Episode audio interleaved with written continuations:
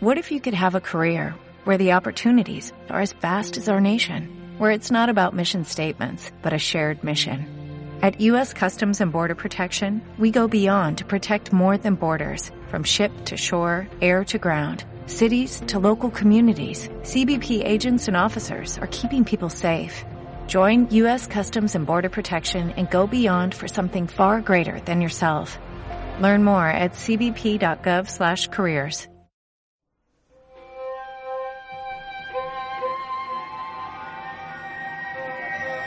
El tema sobre el que quiero hablar ahora es sobre los alimentos.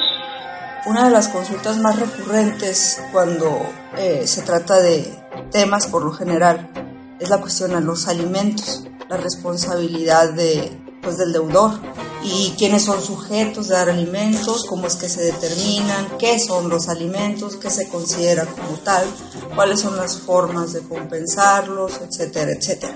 De entrada es muy importante dejar en claro que para todos los efectos cualquier autoridad o cualquier persona involucrada debe tener en cuenta que si algo está tutelado como prioritario, tanto en los ordenamientos internacionales como en las legislaciones locales y federales, en la Constitución para ser más precisos, es más bien el interés superior de la niñez, es decir, todas las disposiciones y todo lo que se haga debe de ser tomando en cuenta el interés superior de la niñez. De entrada este ha sido reconocido, pues se sabe que la niñez es una, una parte de la población vulnerable porque tiene que haber alguien a su cuidado.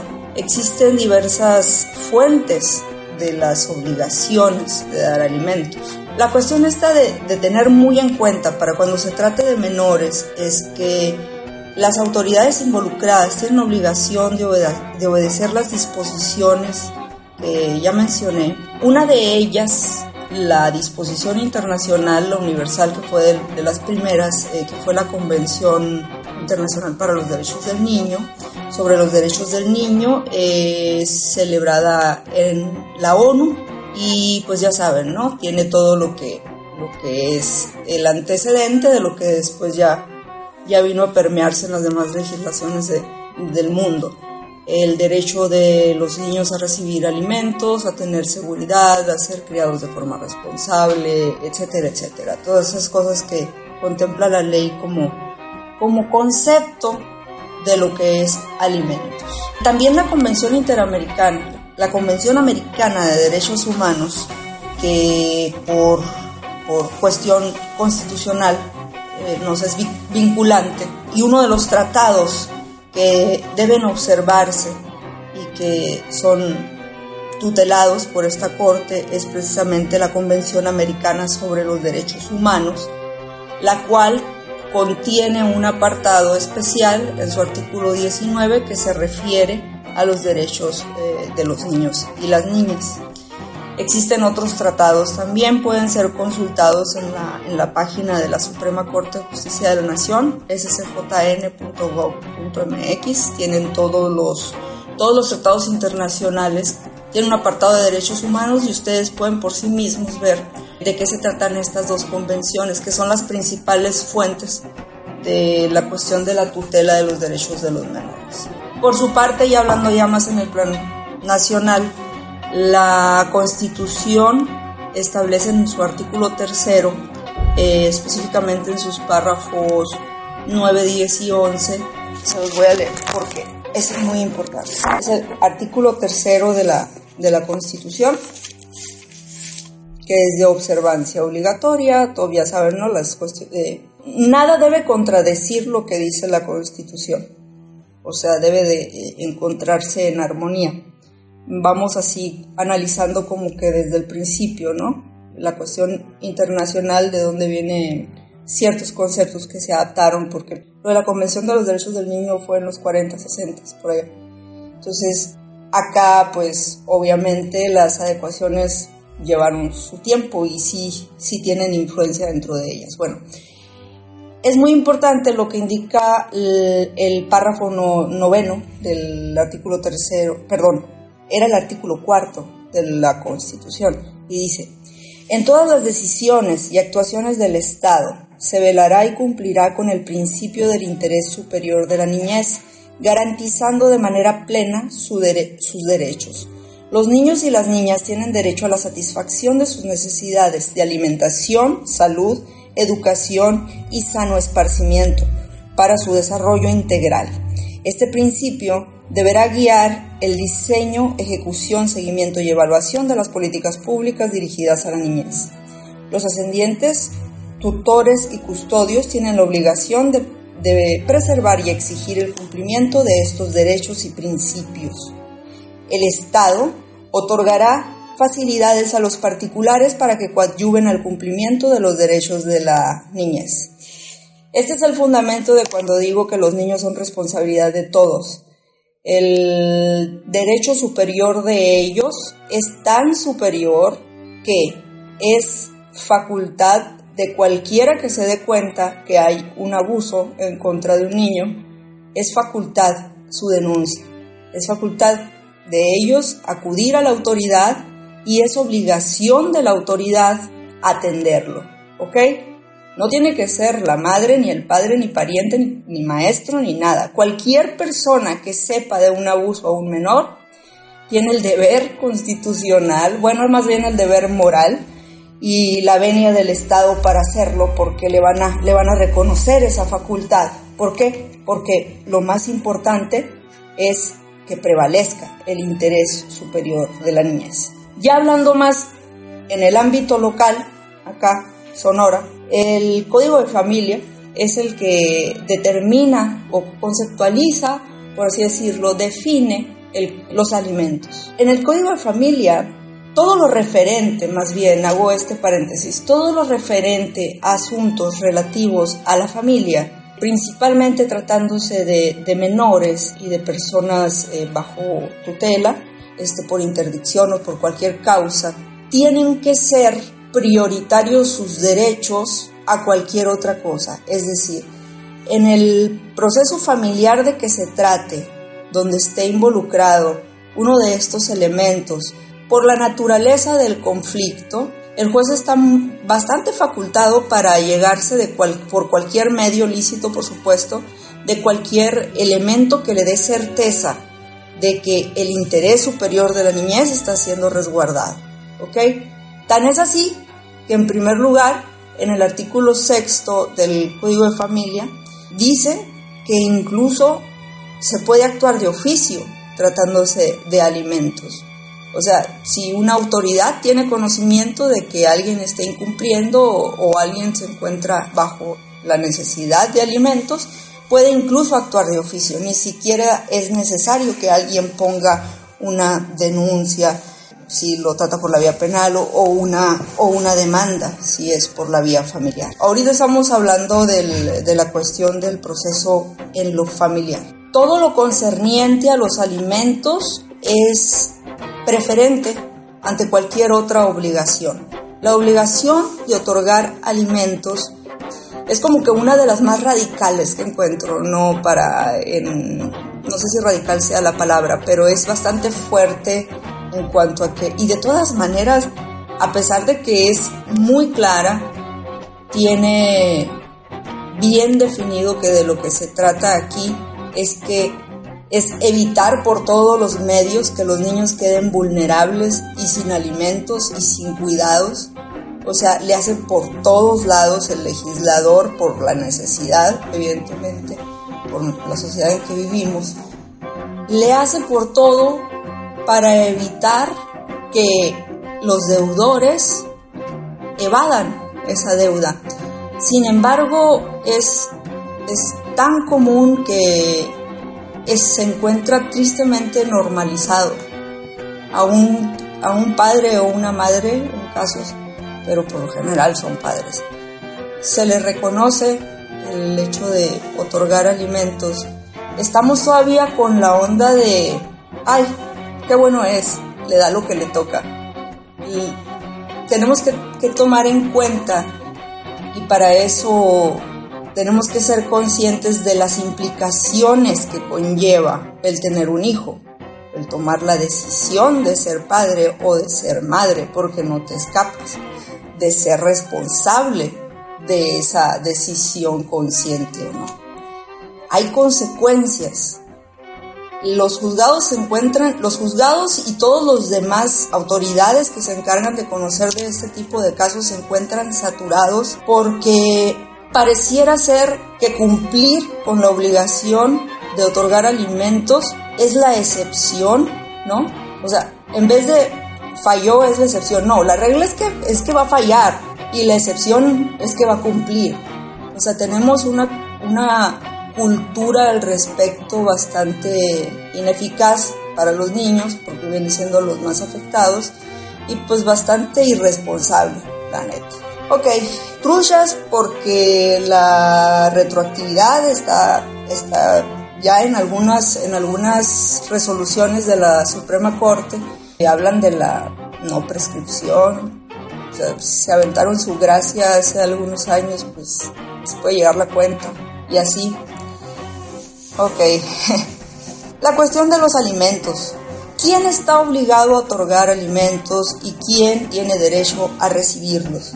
La legislación aplicable en el apartado correspondiente, que es el libro tercero del Código de Familia, específicamente en el artículo 512, remítanse, está en la página de los diputados, congresoson.gov.mx, ahí se van, Código de Familia, lo bajan y empiezan a leerlo, no pasa nada. Dice, el derecho a alimentos es una prerrogativa derivada del parentesco y en los casos previstos por la ley, porque no nada más del parentesco viene la obligación de dar alimentos, del matrimonio o del concubinato. Y esto es muy importante. Es un párrafo, es un párrafo que por lo general es el motivo de la gran mayoría de consultas que tengo al respecto. Y es de qué van los alimentos, de qué se trata, qué es eh, lo que la autoridad tiene por ese, por ese concepto, por ese término, alimentos. Los alimentos comprenden la comida, el vestido, la habitación, el sano esparcimiento y la asistencia en caso de enfermedad. Respecto de los menores, comprenden además los gastos necesarios para su educación hasta proporcionarles un oficio, arte o profesión adecuados a sus circunstancias personales. Respecto de los discapacitados o declarados incapaces, se prorrogará durante el tiempo que persista su discapacidad o hasta lograr su rehabilitación y pleno desarrollo. Y comprenden además todos los gastos adicionales que se generen por la misma condición de discapacitados o declarados incapaces. La obligación referida en este artículo se prorroga después de la mayoría de edad si los acreedores alimentarios estudian una carrera técnica o superior hasta el término normal necesario para concluir los estudios, si se realizan los mismos de forma ininterrumpida. Esos son los alimentos, se supone que deben de comprender todo lo necesario para que un niño se desarrolle en un ambiente sano, limpio, que esté bien alimentado, que tenga acceso a la educación y que sobre todo esté en un ambiente de respeto y de, y de seguridad de seguridad sobre todo, ¿no? La obligación de a, otorgar alimentos, e, esto es en cuanto a los niños, pero la obligación de otorgar alimentos es recíproca. Esta es una de las cosas que tiene la figura, porque tanto obligación tiene el que los da como quien los recibe, o sea, el, si bien es cierto, el padre y la madre tienen el, o el, quien sea el deudor, tiene la obligación con el hijo. El hijo, a su vez, en, determinada, en determinado caso, tendrá obligación para con su madre o su padre. A falta o imposibilidad de los padres, es aquí donde, donde empiezan a surgir las dudas y las estrategias, porque son unos genios y empiezan a idear formas de cómo evadir la responsabilidad. Y luego les da por decir que ganan menos del mínimo les da por decir que, que no trabajan y demás cosas así que me parecen muy mezquinas. Pues negarle alimentos a un hijo, no mames, cabrón. Eso es, está bien pirata, como lo pongan. La obligación no para ahí. El Estado, como les comentaba al principio, la legislación contempla o trata de contemplar todo, todo un sistema alrededor de quien necesite los alimentos. Es decir, no solamente los directos, los que nosotros conocemos como responsables directos, son los obligados. No para ahí, va bien lejos. A falta de padre o madre, la obligación recae en los demás ascendientes por ambas líneas que estuviesen, que estuvieran, perdón, más próximos en grado. Entonces, el abuelo y la abuela materna, el abuelo y la abuela paterna. Y pues si no hay abuelos, bisabuelos, así, ¿no? O sea, primero es ascendiente, que a siete, los padres, abuelos, etc. Y eh, pues los hijos están obligados a dar alimentos a los padres. A falta o imposibilidad de los hijos, los, lo están los descendientes más próximos en grados. Así que si ustedes tienen sobrinos favoritos, háganles saber que no es nada más porque los quieran, porque las quieran mucho o los quieran mucho. Existe una obligación de ser, de, ser responsable de los alimentos en caso de, en este caso precisamente, ¿no? Dice, es muy claro. Los hijos, es el artículo 517 del capítulo de alimentos, ¿no? Los hijos están obligados a dar alimentos a los padres. Truchas. A falta o por imposibilidad de los hijos lo están los descendientes más, más próximos en grado. O sea, dice, a falta de hijos o, imposibilidad de los hijos, eh, los que siguen son los descendientes más próximos en grado serán los nietos, descendientes más próximos en grado. Así. Siempre me he preguntado por qué no ponen una gráfica para explicar eso de los grados en el parentesco. Todo el mundo se enreda en eso. Las líneas son ascendentes, descendentes, eh, y los grados son colaterales, ¿no? En primer grado, en segundo grado, en tercer grado. Pero bueno, eso de la, de la tía solterona está muy chistoso. en caso de que el sobrino, de que el sobrino tenga obligación de darle, que se puede, se puede encuadrar, ¿eh? Se puede encuadrar, claro que sí. Cualquier persona, eh, eh, o sea, no creo que de existir el caso y de exponerse contundentemente no se pueda lograr un, resultado, un resultado positivo, pues. O sea, si, es una persona que el único que anda por ahí de cerca es un sobrino, no creo que el juez diga que el sobrino no vaya a tener responsabilidad. esto es muy importante. ¿Quiénes son los responsables? Los responsables son los abuelos, los responsables son los tíos y, los responsables son también primos y los responsables son, es una línea, es una telaraña de responsabilidad alimentaria y toda esa la pueden leer y desenredar a partir del artículo 512 al 519 por ahí del capítulo de los alimentos. La cosa es que cómo es que deberán determinarse estos alimentos una vez que se define quién es el responsable y quién los debe de otorgar. De entrada, el Estado, como es interés superior de la niñez, el Estado, por conducto de la autoridad que esté conociendo del, conflicto, va a determinar quién es el, este, el responsable. Pero estábamos en otro supuesto, estábamos hablando de las personas que no, que no son niños, que también hay personas que no están en posibilidad de allegarse alimentos por sí mismos y también eh, son acreedores de alimentos. O sea, son, son varios supuestos, pues. La idea es que nadie debe de estar sin alimentos, porque la responsabilidad se distribuye en la familia. A quien le toque, pues ya se verá cómo están, cómo están acomodados, cómo van los grados, etc. Lo cierto es que una vez que se define quién es el responsable o quiénes son los responsables de otorgar los alimentos, en el artículo 521 se prevén una serie de circunstancias o de condiciones que deben de tomarse en cuenta. Darle lectura está bastante extenso, pero aquí es donde tenemos la gran mayoría de los problemas en el cumplimiento de la obligación. ¿Cómo se cumple con la obligación? ¿Qué pasa en el momento? Para efectos prácticos, no, no se trata de dar una clase de derecho familiar, se trata de explicar más o menos de forma clara para explicármelo yo también. ¿Cómo es que se encuentra tutelado el derecho del acreedor alimentario? Es muy precisa la ley cuando dice cómo ha de cumplir el deudor con, esta obligación. Puede ser de varias formas. Puede ser asignando una pensión, puede ser incorporándolo a su familia. Si el acreedor no tiene asignada una pensión o se opone a ser incorporado, compete al juez según las circunstancias fijar la forma de administrar esos alimentos.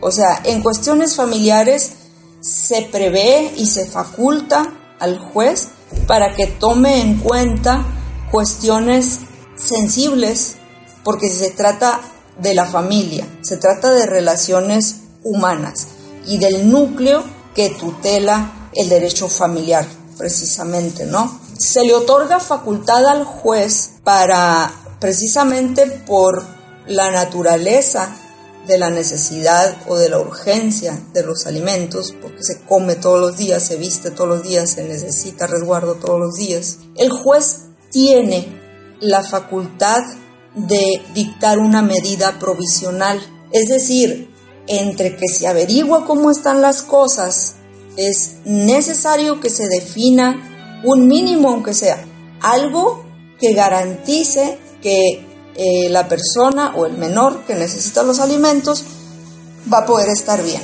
Hay ciertas reglas aquí y hay muchas circunstancias, muchas circunstancias muy penosas. En el afán de evadir responsabilidades, a las personas les sale la creatividad que debieran usar en producir mejor para cumplir como debieran. Se inventan unas estrategias así, este, bastante burdas, tales como, compadre, deme de alta con el mínimo y ahí vemos. Es una táctica muy común simular ingresos menores para que el aporte por alimentos sea menor. ¿Por qué es esto? Por el principio de proporcionalidad que rige a la figura de los alimentos. ¿En qué consiste este principio? Que los alimentos deben otorgarse atendiendo a dos factores, a la necesidad de quien los ha de recibir y a la posibilidad de quien tiene la obligación de otorgarlos. Es decir, si a un niño, a un menor, una niña, la tienen en determinado ambiente, en determinada escuela, con determinadas comodidades y tal, debiera la autoridad ver que dichas condiciones no se le vieran mermadas. Entonces, la proporcionalidad quiere decir que no por el hecho de que la ley establezca un mínimo de aportación y tú eres millonario o millonaria, vas a poder dar lo que te dice el mínimo o lo que te dé la gana. Vas a dar lo que el juez considere justo y para determinar una justa proporción debes saber cuáles son las circunstancias específicas del caso en particular.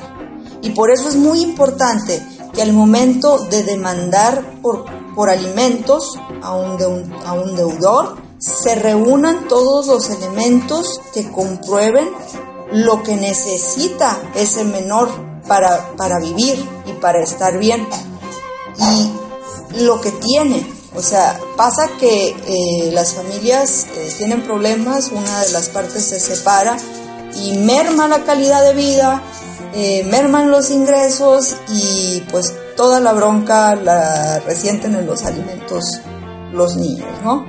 El juez tiene un, margen para, para determinar la, la, pensión provisional que va de entre el 15 y el 60% del sueldo que, que se conozca del deudor que es ahí donde les digo que se ponen muy ingeniosos para que no les comprueben cuánto ganan en realidad. Pues, y llegan al ridículo de vivir en unas casas tremendas y traer unos camionetones y exhibir recibos de nóminas de 3 mil pesos quincenales. Ahí es donde hay que exigir que se aplique ese principio obligatorio de velar por el interés superior del menor. O sea, ante lo obvio, el juez que conozca de la causa debe hacer las investigaciones correspondientes. No es nada más cumplir con requisitos, entre comillas, es ir a la verdad material. Eso es lo que demanda la ley, eso es lo que dice la Constitución, que se tienen que usar todos los medios y todos estamos obligados a cooperar para que se conozca la verdad respecto a todas las circunstancias que tengan que ver con la definición de alimentos